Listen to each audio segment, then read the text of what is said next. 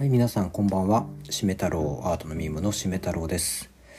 えー普段はあの染谷さんと一緒に、えー、2人でポッドキャストを配信しているんですけれども、で、えー僕ら、えーと週1回、え夜に集まってオンラインで、えーと電話をつなげてで収録をしてるんですね。でただ、えー、とそれだけだとちょっと話せない内容が出てくるというか、あのえー普段僕ら話しているのがこうアート系の雑談だったりだとかあとはあの西洋美術史みたいな、まあ、鑑賞に役立ちそうな、えー歴史の部分だったりだとかあとはアーティストの人生だったりとかの紹介ですね。そういったところをこう、えー普段は配信しているんですけれども週1回あの1時間半から2時間ぐらい集まってやっているだけだとあの普段行くような美術館だったりだとか読んだ本の話だとかそれは全部こう語り尽くせるわけではなくてでしめ太郎の方が結構こう、えー美術館とかにはちょこちょここの番組を始めてから行くようにはなっているので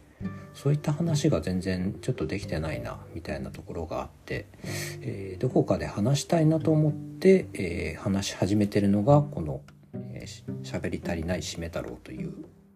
ボーナストラックというか、えー番外編みたいなコーナーになります。えー、とこのコーナーではですねだいたい10分程度ぐらいで、えー、とアートのその、えー美術館に行った思い出だったりだとか、えーどんなこと感じたのかみたいなことを喋っていけたらいいなとは思っていまして。はい、えーそうですね。で第1回のテーマあんまり考えてはなかったんですけれど、えー皆さん常設展行ったりとかってしてますか？あの行かれる方美術館行かれる方って結構企画展を行かれる方が多いなとは思うんですけれど常設展わざわざそのおまけでちょっと時間あったら行くかなっていう人が多いかなとは思うんですけれど常設展が結構お得だなって最近思ってましてえーっとですね最近あの、えー国立の東京の上野のですね国立博物館に行ってでマヤ・アステカ展を見に行ったんですよね。あの真っ赤なそのポスターで、えー、とティオティワカンとマヤとアステカ。いろんなその、えー、と中南米の文明の文物が置かれてた展示なんですけれど。で国立博物館略して東博っていうんですけれどあそこはあの企画展見に行くと常設展も全部無料で見れちゃうんですよね。で、えー東博の建物なんですけど企画展が主にやられてる平成館っていうところとあとは、えっと、日本の美術品とかを全部こう集めたもう主要なものはほぼほぼ集まってるんじゃないかなっていうぐらい立派なコレクションの本館。えー、とあとはあの東南アジアとか中国とか、まあ、あの日本ではないアジアの美術品とかをこう集めた、東洋館っていうところと,、えー、とあともう一つ、えーとえー平平等院鳳凰堂じゃないな。鳳凰堂じゃなくて法隆寺の宝物館の、えー、とものを集めた。あれ法法隆寺で合ってるかな？まあなんかあるんですよ。適当だね。まあまあえっ、とまあそう言ってまあいろいろこうあの他にもこう黒田記念館とか表慶館みたいなところもあったりするんですけれどまああの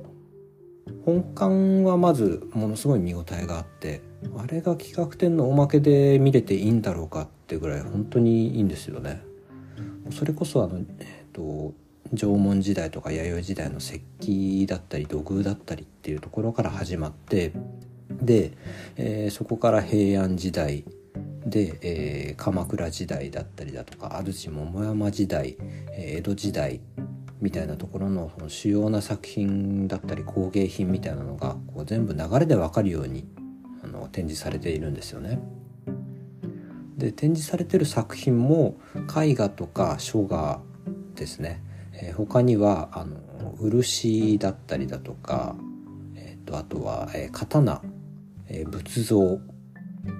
あとは武具ですね、えーと、兜鎧兜みたいなものも置いてますし、えーと、あとは少数民族の部分、えー、北海道のアイヌ民族だったりだとか琉球王国のものとかもまあごく少数ですけど置いてあったりします。なのであそこを見れば日本美術のその流れが一気に理解できる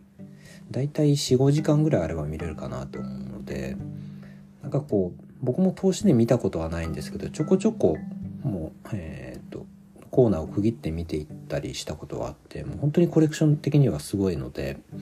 あれはお得だなと思ったのがありますね。また最近見に行った常設展だと国立西洋美術館これも上野なんですけれども、えっと、西洋美術史の、えー、コーナーをやるためにあの勉強して本を見て、えー、回見に行って常設展を。で、えー、ラジオの収録が終わった後に復習のつもりで見に行ったんですよね。コレクション的にはやっぱり西洋のあの美術館とかには劣るには劣るんですけれどでもあのアジアの中ではかなり優秀なコレクションと言っていいものがいっぱいあってですね本当にあの西洋美術史でも話したルネサンスが起こる前のイコン、宗教画ですね。宗教画みたいなところもありますし、えー、ルネサンスが起こって、えー、そこからあのマニエリスムの美術だったりだとか、えー、ロココだったりだとか新古典主義だったりだとか、えー、その後のあの印象派で、えーと、近代の抽象美術みたいなところだとかあの最近だと新新しくこう収蔵されたピカソとかみたいな作品もあったりしてで、えーと、特になんか力が入ってるなと感じるのはロダンですねあの近代のあの考える人を作った「地獄の門」とかですねを作ったあの近代彫刻家のロダンの作品あれがブロンズ作品でものすごいたくさんあって、えー、屋外にも「地獄の門」と呼ばれる、えーと、作品が展示されてますし、えと考える人も展示されてると。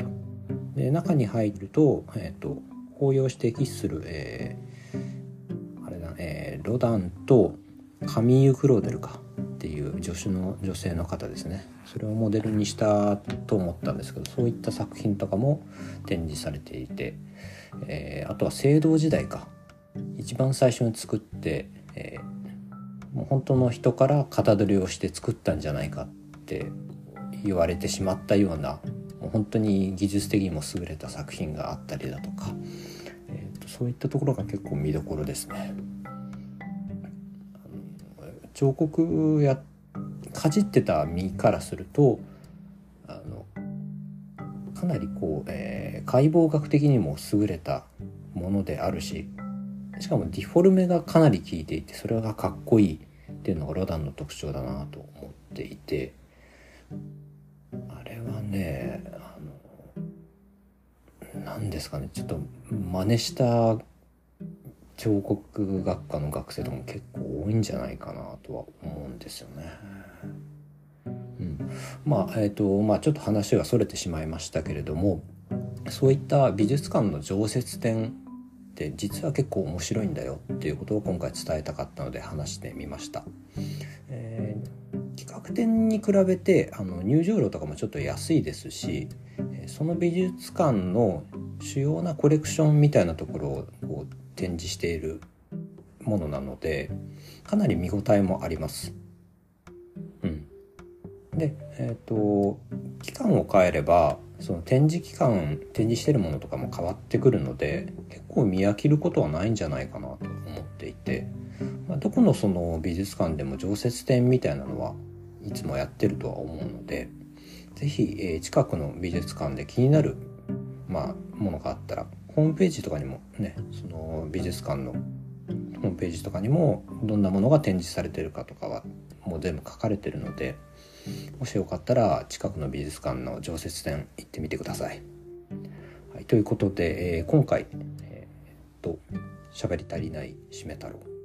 第1回こんな感じでまとめていきたか、えー、いこうと思います。ではでは、えー聞いてえー、聞いてくださってありがとうございました。